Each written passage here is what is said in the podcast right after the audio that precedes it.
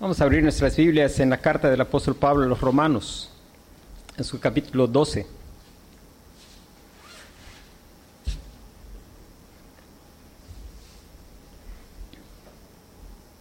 Romanos capítulo 12.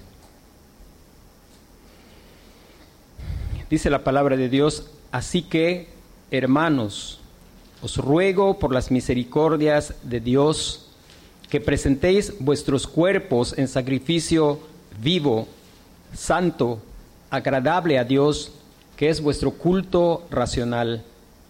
No os conforméis a este siglo, sino transformaos por medio de la renovación de vuestro entendimiento, para que comprobéis cuál sea la buena voluntad de Dios, agradable y perfecta.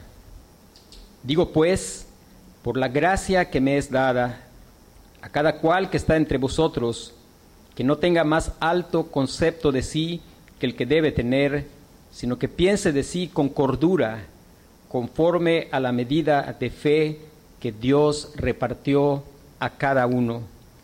Porque de la manera que en un cuerpo tenemos muchos miembros, pero no todos los miembros tienen la misma función, así nosotros, siendo muchos, somos un cuerpo en Cristo y todos miembros los unos de los otros.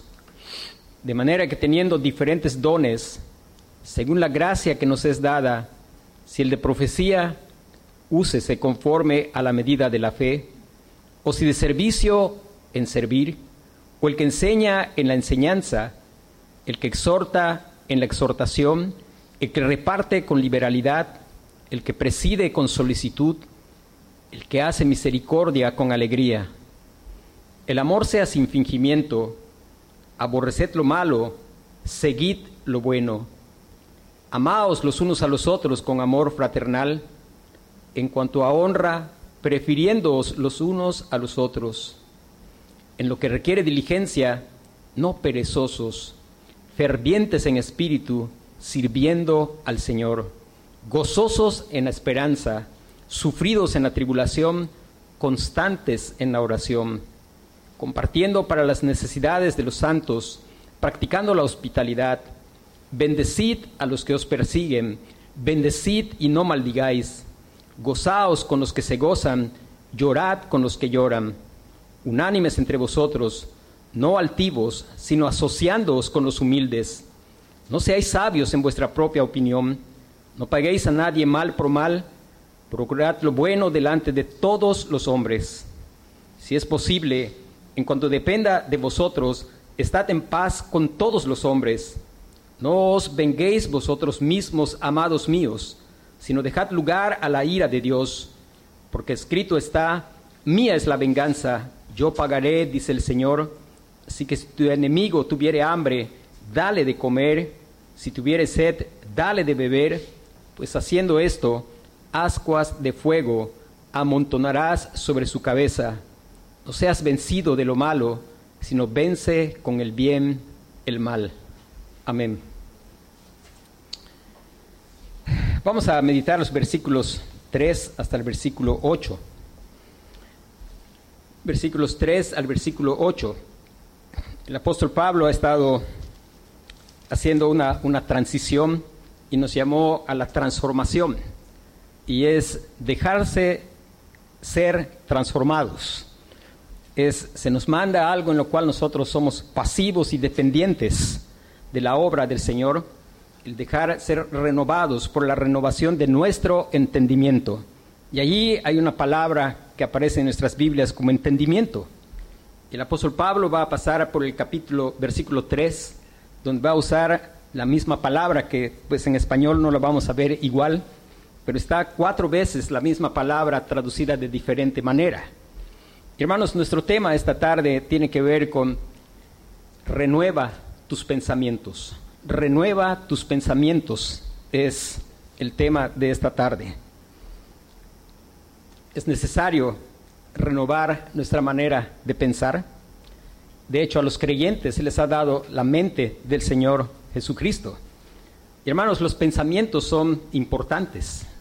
La Biblia dice en Proverbios capítulo 23, versículo 7, dice, ¿cuál es su pensamiento en su corazón?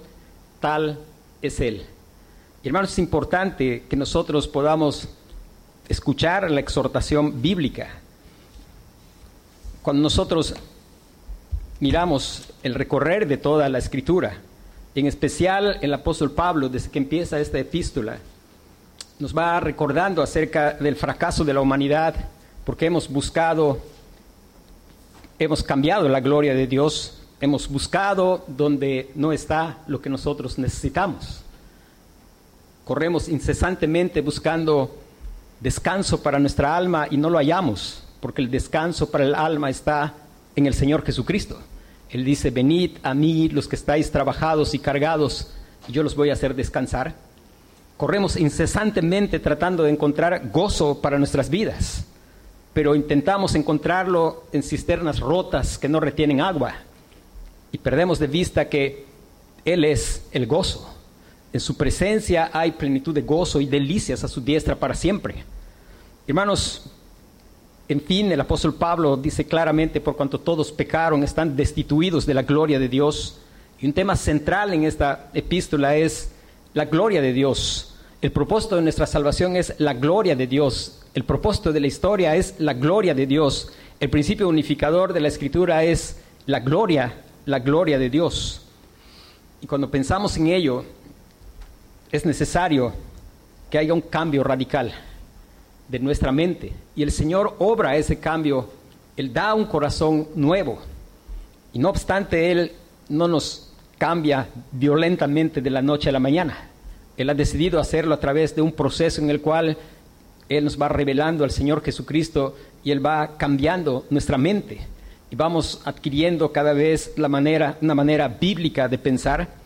Y cuando pensamos en la gloria de Dios, tenemos que pensar cuatro cosas. Uno, el creyente procura ser intencional en hacer todo lo que hace para la gloria de Dios, aún las cosas más, digamos, que pudiéramos pensar irrelevantes, como comer y beber. El apóstol Pablo dice claramente, si comes o bebes o haces cualquier otra cosa, hazlo todo para la gloria de Dios. La segunda cosa importante es Solo podemos hacer todo para la gloria de Dios si estamos movidos por el amor a Dios, porque Él nos ha amado primero. Cuando hemos experimentado que Él nos ha amado primero, respondemos en amor y estamos interesados en su gloria por amor.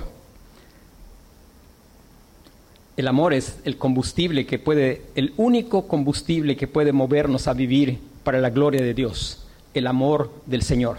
De hecho, el apóstol Pablo lo dice en diferentes lugares cuando Él dice, el amor de Cristo nos constriñe, pensando esto, que uno murió por todos y por todos murió, para que los que viven ya no vivan para sí, sino para aquel que murió y resucitó por ellos. Un tercer aspecto es, es que tenemos un propósito y el propósito es que los atributos que adornan su carácter sean evidenciados en nuestra vida. Recuerde que el Señor Jesús dijo en Mateo 5, 13 al 16,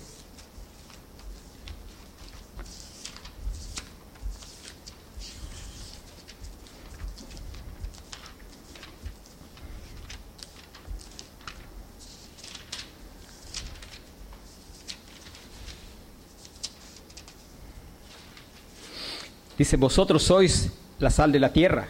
Pero si la sal se desvaneciere, ¿con qué será salada? No sirve más para nada, sino para ser echada fuera y hollada por los hombres. Vosotros sois la luz del mundo. ¿Por qué? Por causa de nuestra unión con Cristo. Él es la luz del mundo y si estamos unidos a Cristo, somos la luz del mundo. Una ciudad asentada sobre un monte no se puede esconder. Ni se enciende una luz y se pone debajo de un almud, sino sobre el candelero y alumbra a todos los que están en casa. Así alumbre vuestra luz delante de los hombres para que vean vuestras buenas obras y glorifiquen a vuestro Padre que está en los cielos. Y el deseo del Hijo de Dios que ha experimentado su amor es que Él reciba todo el reconocimiento. Queremos que Él sea famoso, que Él sea admirado, que Él sea valorado, que la gente pueda captar que para nosotros Él es lo más valioso, lo más precioso, lo más hermoso. Ahora, para eso es necesario, el, el apóstol Pablo hace un llamado y el, llamado, dice él, digo pues, por la gracia que me es dada. Y lo que Él nos llama allí es a renovar nuestros pensamientos. ¿Y qué pensamientos tenemos que renovar? En primer lugar, el Señor, a través del apóstol Pablo, dice, renueva tus pensamientos acerca de ti mismo. Renueva tus pensamientos acerca de ti mismo. Dice el apóstol Pablo, digo pues, por la gracia que me es dada a cada cual que está entre vosotros, que no tenga más alto concepto de sí que el que debe de tener. Y aquí, tener concepto más alto de sí que el que debe de tener es Ahí está la palabra que él había usado ahí como entendimiento, que está en el versículo anterior. Y aquí está, pues para tener un concepto, pues es necesario pensar. Y aunque en nuestra traducción no está como pensar, está implícito. Yo pienso, por eso tengo un concepto de mí. Y el apóstol Pablo está diciendo aquí, no tengas una forma de pensar que no sea correcta acerca de ti mismo.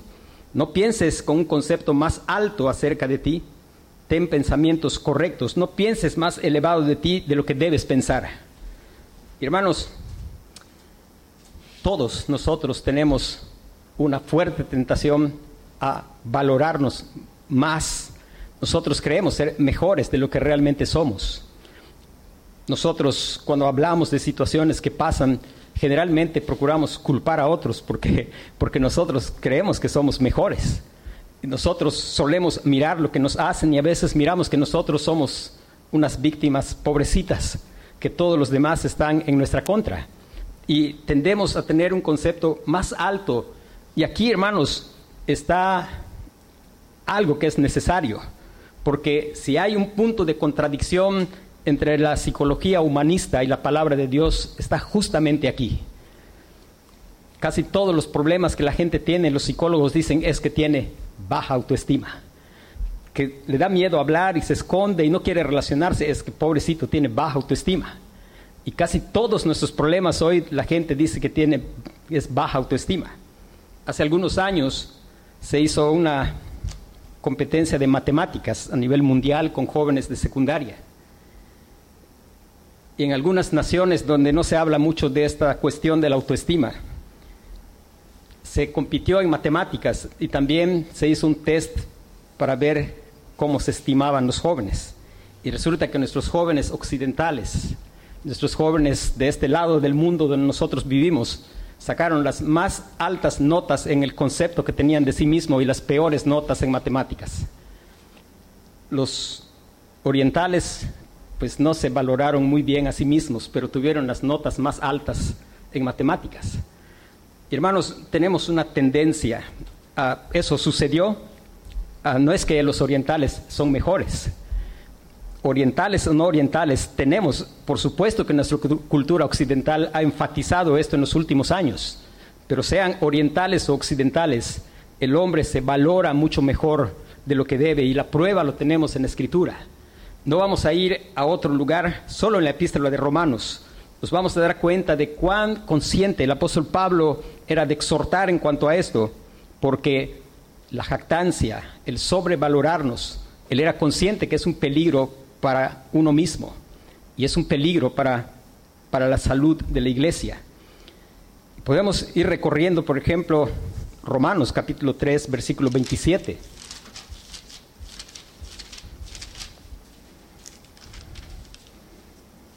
¿Por qué es que el apóstol Pablo, guiado por el Espíritu, está poniendo el dedo en ese lugar?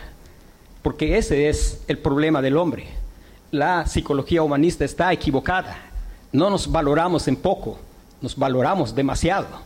Ese que casi no habla y teme relacionarse es porque teme hacer el ridículo, porque se valora mucho a sí mismo. Él no habla porque teme a quedar mal y decir algo de lo cual se avergüence. De pronto una persona comete suicidio y la gente dice es que tenía baja su autoestima. No, él se estimaba demasiado, al punto de que a él no le importó sus hijos. Él quería no sufrir más porque para él era de valor supremo terminar con todo sufrimiento, al punto que no le importó lo que sufra su esposa, no le importó lo que sufran sus hijos, no le importó nada más que sí mismo. No es que él deseaba morirse, es el que él deseaba intensamente no sufrir más. Y no hay nada de malo en desear que los sufrimientos se acaben, pero hay todo de malo cuando le deseamos más que a Dios y a su gloria. Y ahí está una persona valorándose tanto a sí mismo, al punto de que pierde toda sensibilidad, deja de ser sensible con todo lo que va a acontecer, porque no adora al Dios del cielo y él se está pareciendo cada vez más a quien adora. Y por eso el apóstol Pablo va poniendo el punto y dice, por ejemplo, versículo 27, ¿dónde pues está la jactancia? Queda excluida. ¿Por cuál ley? ¿Por la de las obras? No, sino por la ley de la fe. Recuerde que habíamos hablado de esto, la fe es incompatible con la jactancia. Es que no tenemos nada de qué jactarnos. No se nos eligió porque nosotros pues íbamos a creer.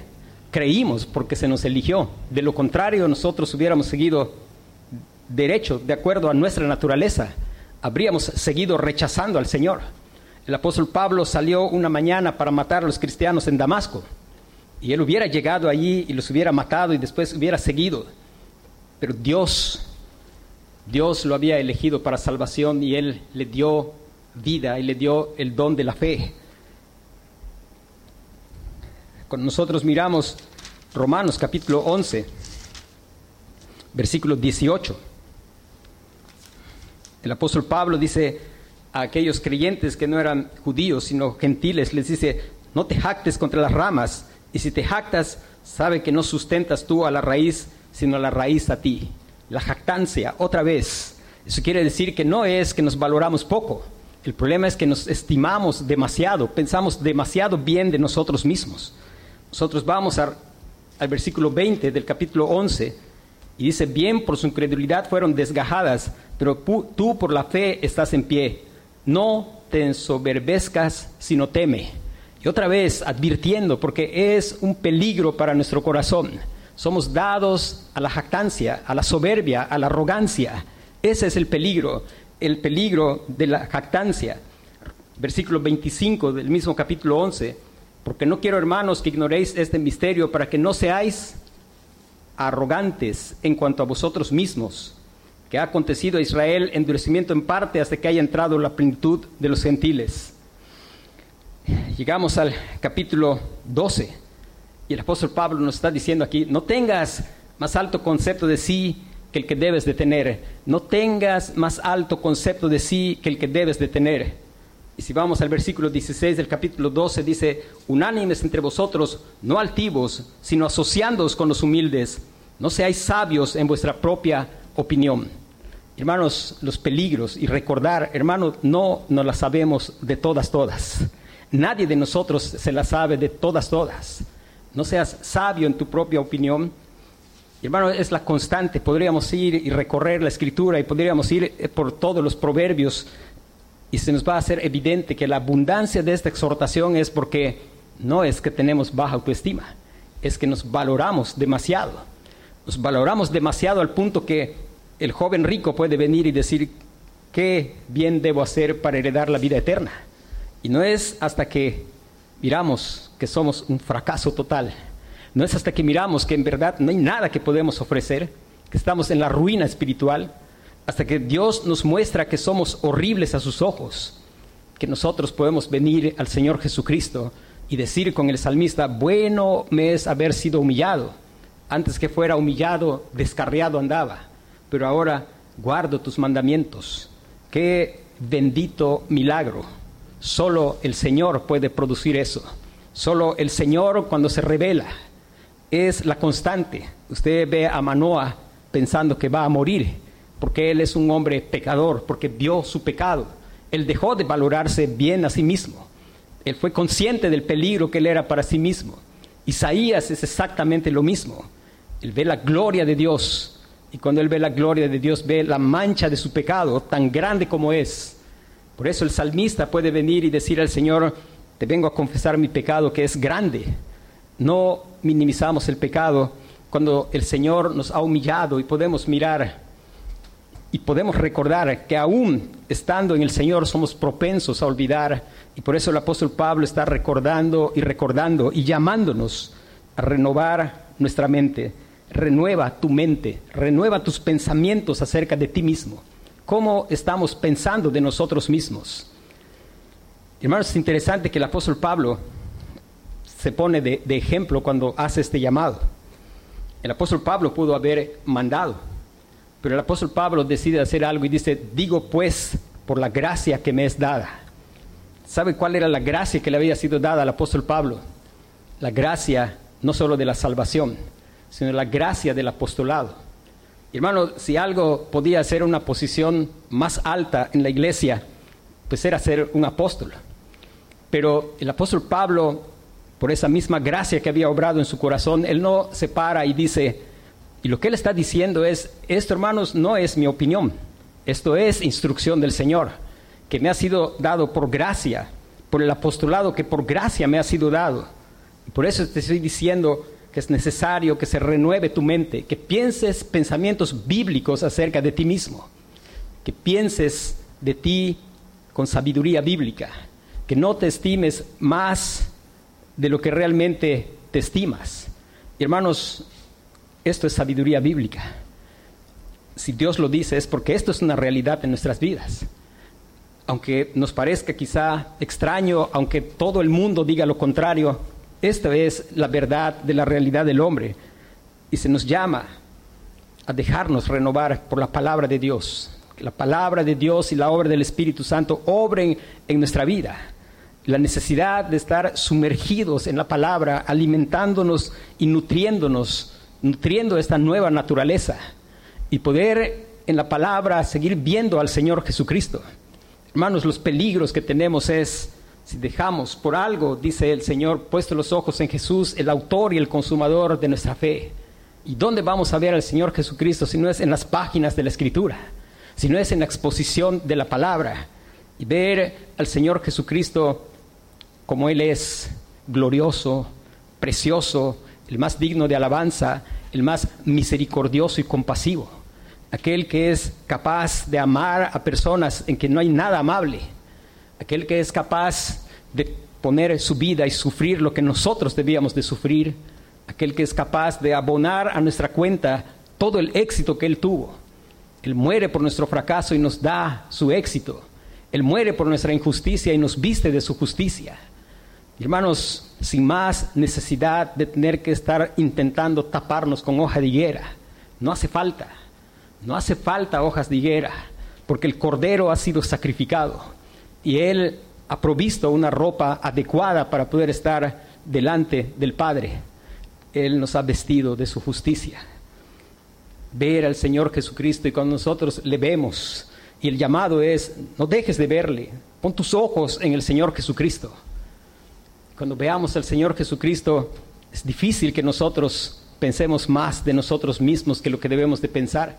Pero cuando nosotros quitamos la mira y empezamos a ver al vecino, a nuestra esposa, a este, a otro, hay mucho peligro.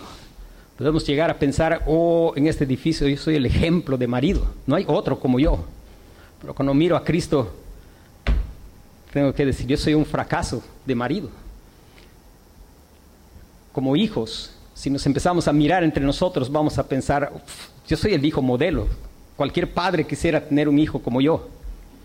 Pero cuando miramos al Señor Jesucristo, que es el que complace el corazón de su Padre, hermanos, cuando miramos eso, tenemos que mirar, soy un fracaso como hijo, soy un fracaso como esposo, soy un fracaso como padre, pero gloria a Dios, Cristo cargó con mi fracaso. Él murió en esa cruz. Él es el único que en verdad es digno. Él debe ser admirado porque Él siempre hizo la voluntad de su Padre. Porque Él siempre obedeció a su Padre, aunque le costara la vida misma, Él obedeció a su Padre. Como a los que somos hijos, yo no sé si usted puede recordar cómo nos costaba obedecer. Y eso que, que yo recuerde, nunca estuvo en peligro mi vida cuando mi Padre me llamaba a obedecer, pero cómo que me costaba pero el Señor Jesucristo fue obediente hasta la muerte y muerte de cruz. Y qué bendición saber que Él murió mi muerte.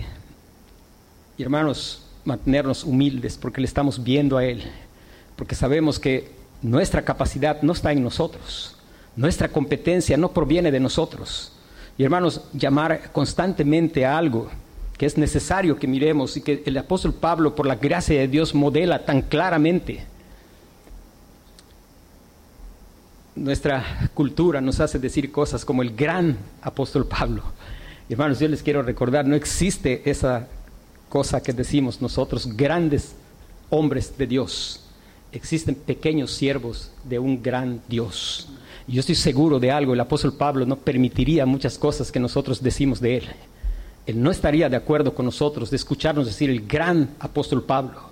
Él decía, yo soy el más pequeño de todos los apóstoles. Yo soy como un abortivo y soy el más pequeño de todos porque además yo fui un perseguidor de la iglesia. Y él, él modelaba por la gracia de Dios. Y hermanos, él no era hijo consentido del Señor. El Señor solo tiene un hijo consentido. Y ese hijo es el Señor Jesucristo. Él es el que dice, este es mi hijo amado, en él tengo complacencia. Pero después del Señor Jesucristo, todos nosotros podemos experimentar lo que Dios hizo en el apóstol Pablo. Cuando imagino al apóstol Pablo, yo creo que en sí mismo, antes que el Señor lo salvara, por supuesto que, probablemente daba miedo encontrarse con él, porque dice la Biblia que respiraba amenaza, o sea, que estaba como un toro furioso. Imagino a alguien que era sumamente arrogante y además tenía con qué, con, no era fácil quizá argumentar con él, pero el Señor lo transformó. Y él tenía claro y decía, por la gracia de Dios soy lo que soy. Y su gracia no ha sido en vano conmigo. Él decía, tenemos este tesoro en vasos de barro para que la excelencia del poder sea de Dios y no de nosotros. No que nuestra competencia proceda de nosotros mismos, sino nuestra competencia procede de Dios. Y hermano, qué bendición. Pero esa bendición está al alcance de todo aquel que cree. Esa bendición es de los hijos y si como hijos nos hemos extraviado, clamemos al Señor para que nos haga volver.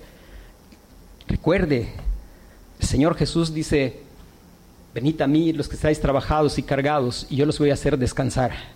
Y note que Él dice algo interesante, aprended de mí que soy manso y humilde de corazón y haréis descanso y paz para vuestras almas.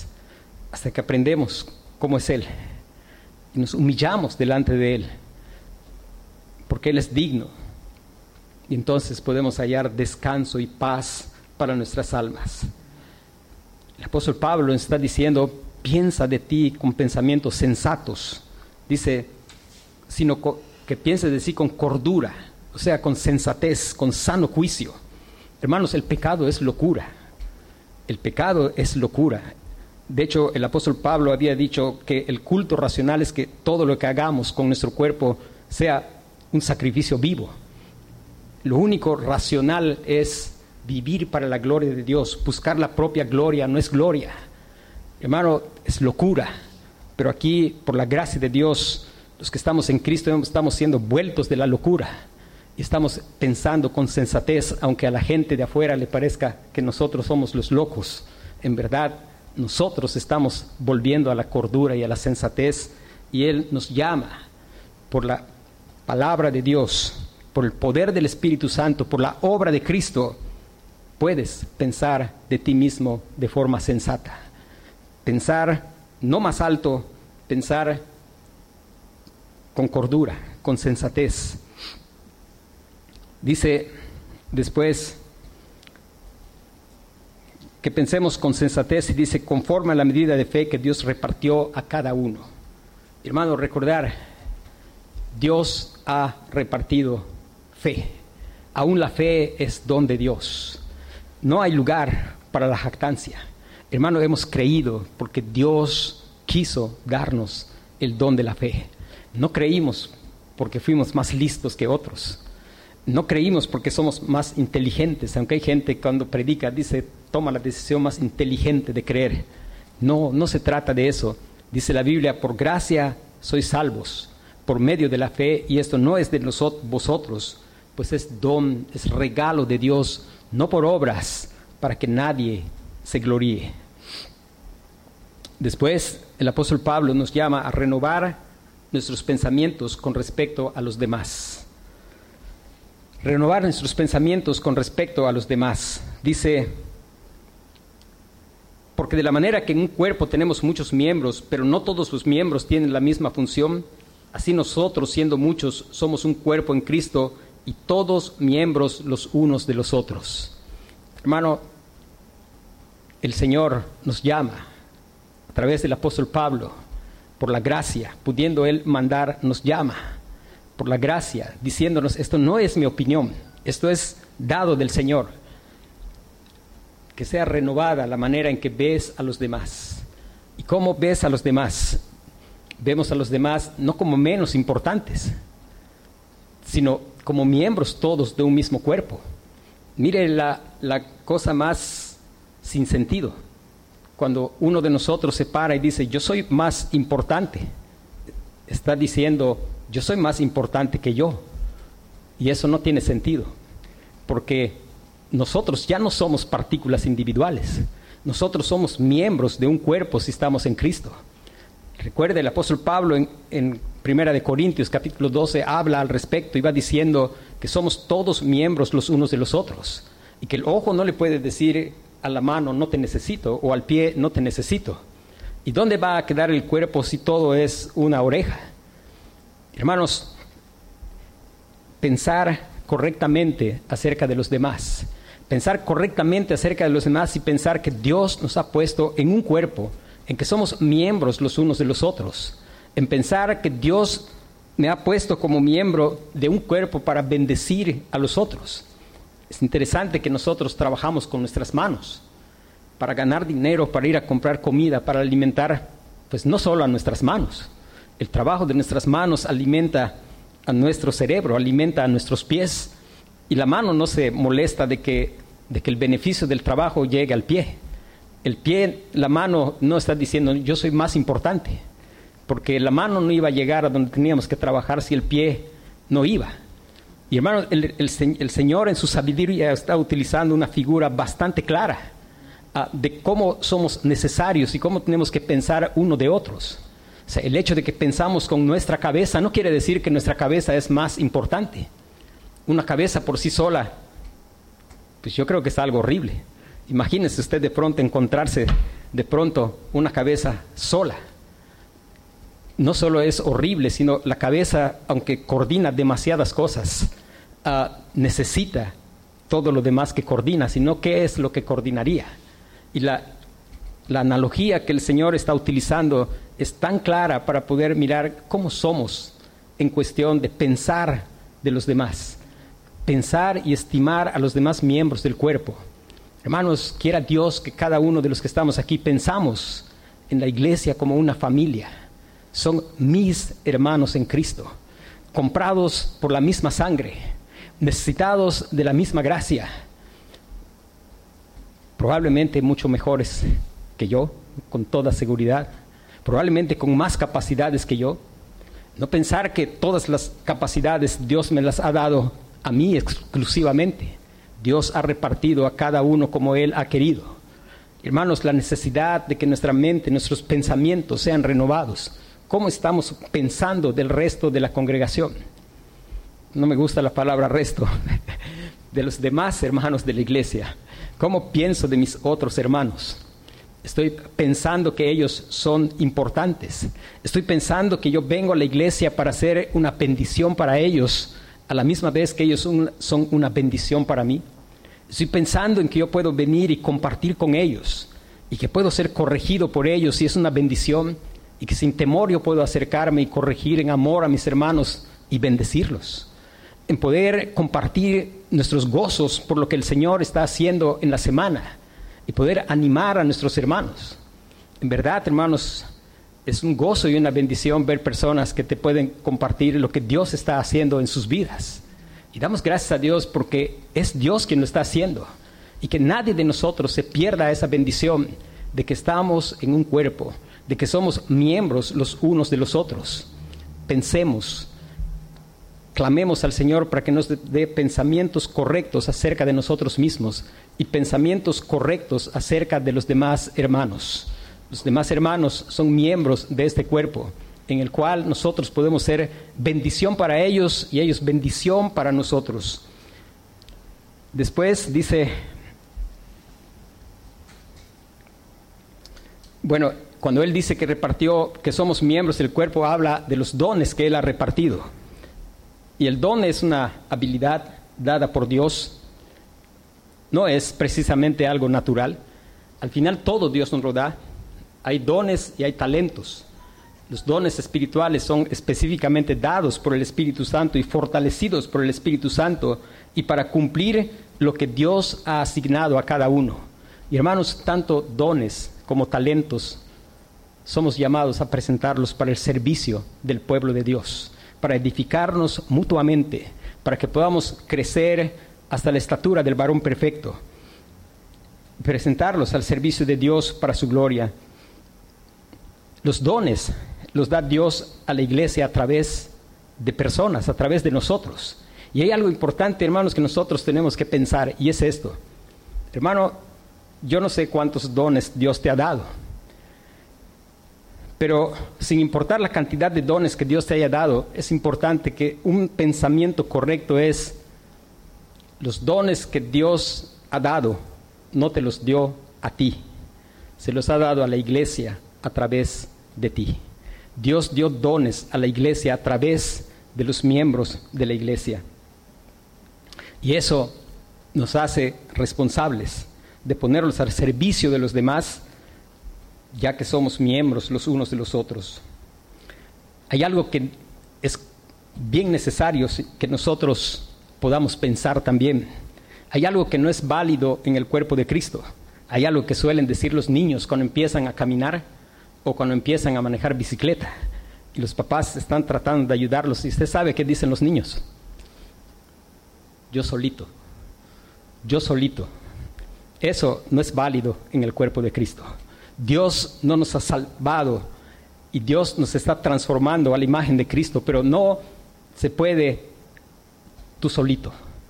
Dios te puso en un cuerpo la figura que el apóstol Pablo, guiado por el Espíritu Santo, utiliza es poderosísima para comunicarnos que no funciona eso de yo solito, porque es como que nuestra mano quiere hacer algo aparte del cuerpo y eso es imposible.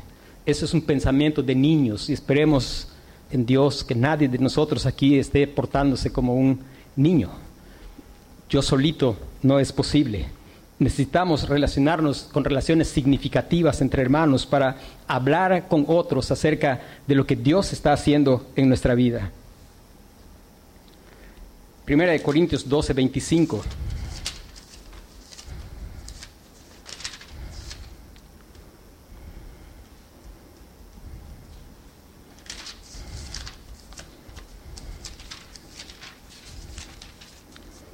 Dice, versículo 22 primero dice, antes bien los miembros del cuerpo que, no parece, que nos parecen, los miembros del cuerpo que parecen más débiles son los más necesarios. Hermanos, una de las cosas importantes es aquellos no que son más débiles, sino que parecen más débiles son los más necesarios. A veces quizás somos tentados a aquellos dones donde uno aparece más, pero hermano, los, esos que parecen más débiles son los más necesarios. Y versículo 25 da la razón de los dones y dice, para que no haya desavenencia en el cuerpo, sino que los miembros todos se preocupen los unos por los otros. Desaveniencia. Hermanos, los dones son para ejercitarlos en bien y cohesión del cuerpo y no en división del cuerpo.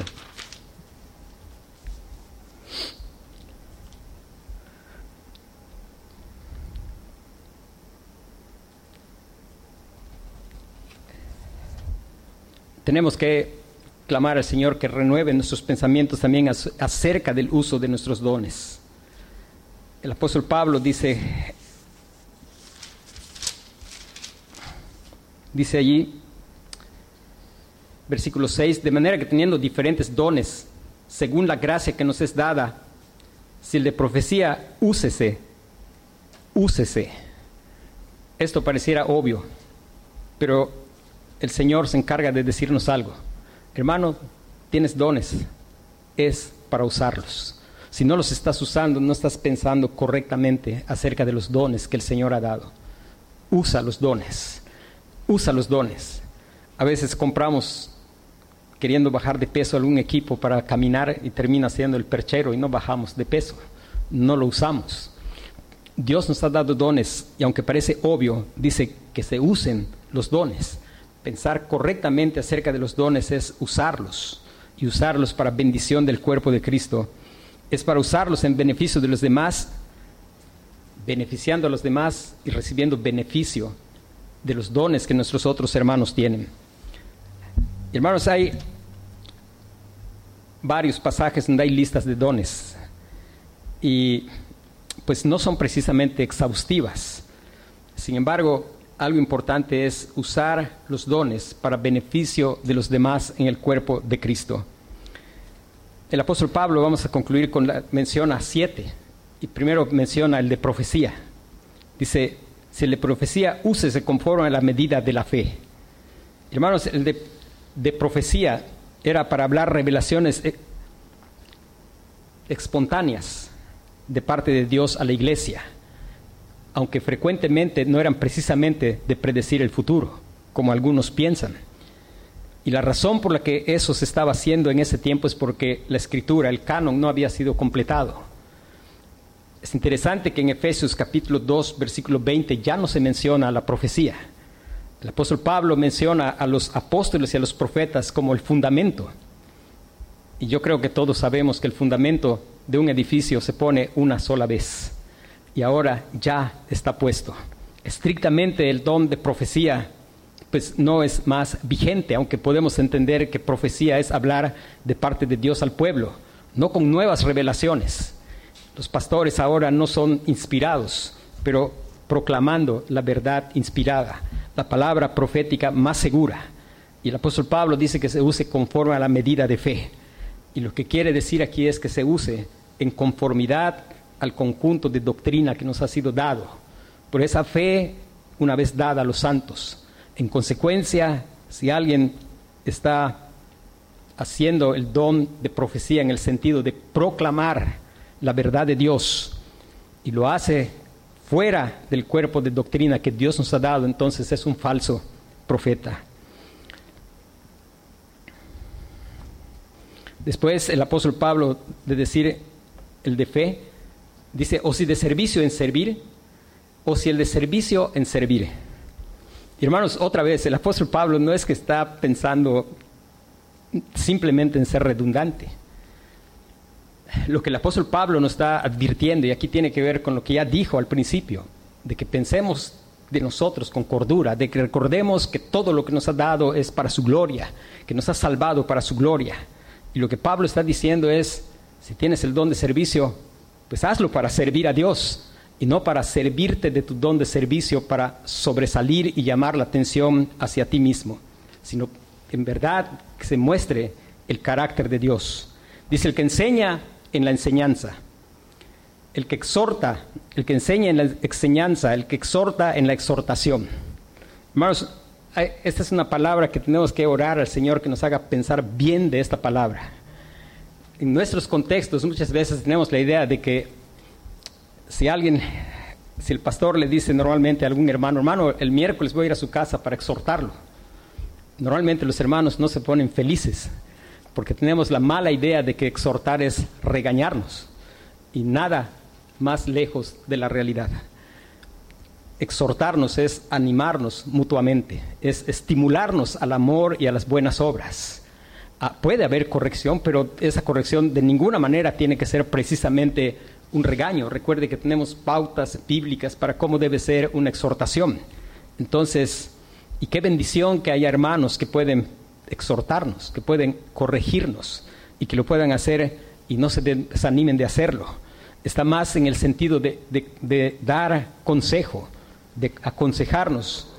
Después dice, cuando pensamos en la enseñanza, hermanos, un asunto importante con esto es, Dios ha dado el don de la enseñanza a algunos en la iglesia. Y no es que son los únicos que siempre tienen que enseñar. Es importante algo, hermanos. Cada varón casado es el pastor de su casa.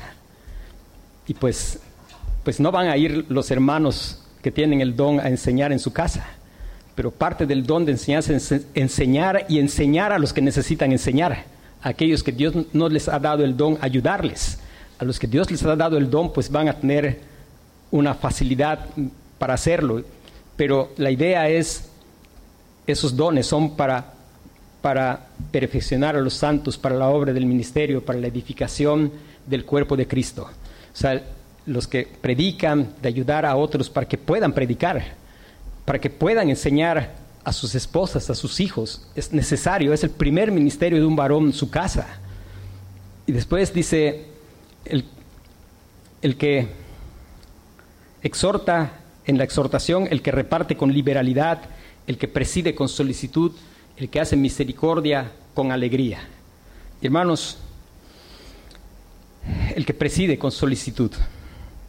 Aquí está hablando de, de, dones en el liderazgo y hermanos, los que son padres tienen un trabajo que hacer con sus hijos, son los pastores de su casa y tienen que presidir en su casa.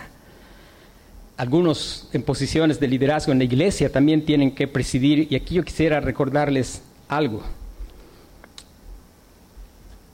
Hermanos, el herrero trabaja con fierros y aunque da trabajo doblar el fierro, le das la vuelta y el fierro se queda como lo doblaste.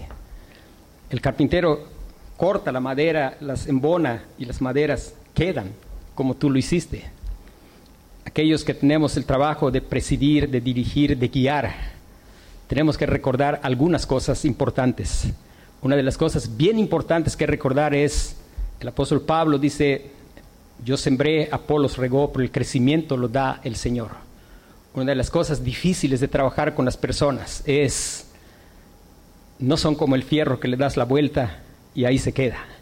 Ellos tienen voluntad y ellos muchas veces van a escuchar. Y una de las cosas que tenemos que aprender es la que aprendió perfectamente el profeta Ezequiel. Él fue llamado a predicar a un valle de huesos secos. Y el Señor le dejó algo bien marcado que él aprendió. Y el Señor le decía, profetiza. Y le preguntaba, ¿vivirán estos huesos? Y la respuesta de Ezequiel era, Señor, tú lo sabes. Y esa es la pura verdad. Nosotros vamos a proclamar la verdad. Nosotros vamos a regarlo con oración. Pero que Dios nos guarde de querer producir el resultado. Y nos llama a diligencia. Seamos diligentes en hacerlo. Porque al final, al final hermano, no podemos producir lo que solo el Señor puede producir de acuerdo a su voluntad. Y que Dios nos guarde de, intentar producir, si nosotros metemos la mano allí, vamos a producir Ismaeles y no Isaac. Vamos a producir aquello que se puede manipular. Y hermanos, que Dios nos guarde, por doloroso que sea, es mejor que se haga evidente quiénes son aquellos que nosotros ministramos. En el caso de nuestros hijos, aunque sea doloroso, es mejor saber por qué vamos a orar y cómo les vamos a ministrar y no pasar la vida pensando que son creyentes cuando no, probablemente no lo sean. Hermanos, que Dios nos guarde de perder un hombre, dice que él encontró a un hombre que lo encontró primero como ingeniero, dirigiendo sus cuadrillas de gente, y después de unos años lo volvió a encontrar y le preguntó de la ingeniería y dijo, bueno, me cansé, y ahora prefiero arriar vacas porque es más fácil. Hermanos, el, el liderazgo necesitamos la dependencia de Dios y recordar que la fidelidad no es resultados. El éxito no es resultados. El éxito en el ministerio es fidelidad. El resultado es del Señor. El resultado es del Señor. Nosotros proclamamos y que descansamos y confiamos en el poder del Evangelio y en el tiempo del Señor. Después dice el que hace misericordia con alegría. Y hermanos, todos debemos hacer misericordia, porque hemos sido objetos de misericordia, pero hay también quienes tienen el don de misericordia y la idea es no llegar a hastiarnos, sino siempre hacerlo con alegría, recordando que una de las cosas más gloriosas y sublimes que podemos ver del Señor es su misericordia. Él es rico en misericordia por el gran amor con que nos amó. El poder mirar al Señor Jesucristo y mirarlo como misericordioso y compasivo. Poder mirarlo como Él experimentaba el dolor y sentía compasión de las multitudes porque les veía como ovejas sin pastor. El poder recordar a aquellos discípulos que dijeron, Señor, ¿quieres que pidamos fuego del cielo? Pero el Señor misericordioso. Dios es rico en misericordia y que aquellos hermanos que se les ha dado ese don clamen al Señor para hacerlo siempre con alegría y enseñarnos a aquellos que nos es más difícil. a poder hacer misericordia con alegría. No olvidemos, hermanos, si nos podemos acercar al Señor es por misericordia. El Evangelio es misericordia. Cristo es la misericordia de Dios. Hermanos, Él nos amó arrogantes como éramos, teniendo un concepto demasiado alto, nos rindió con su amor. En amor nos humilló. Y hermanos, podemos decir con el salmista, bueno me es haber sido humillado. Antes que fuera humillado, descarriado andaba. Y hermanos, que anhelemos que el Señor nos humille. Dice la Biblia, Dios resiste a los soberbios, da gracia a los humildes. Dice, someteos pues bajo la poderosa mano del Señor y Él os exaltará cuando fuere tiempo. Hermanos, la clave es que Dios nos ayude a mirarnos como Él nos mira y a recordar la gran promesa del Evangelio. Palabra fiel es esta y digna de ser recibida por todos, que Cristo Jesús vino al mundo a salvar a los pecadores, de los cuales yo soy el primero. Yo soy el primero. Yo soy torpe, torpe en todo lo que el Señor me ha llamado, pero confío en su gran misericordia, confío en su gran sabiduría, en su gran salvación. Vamos a orar.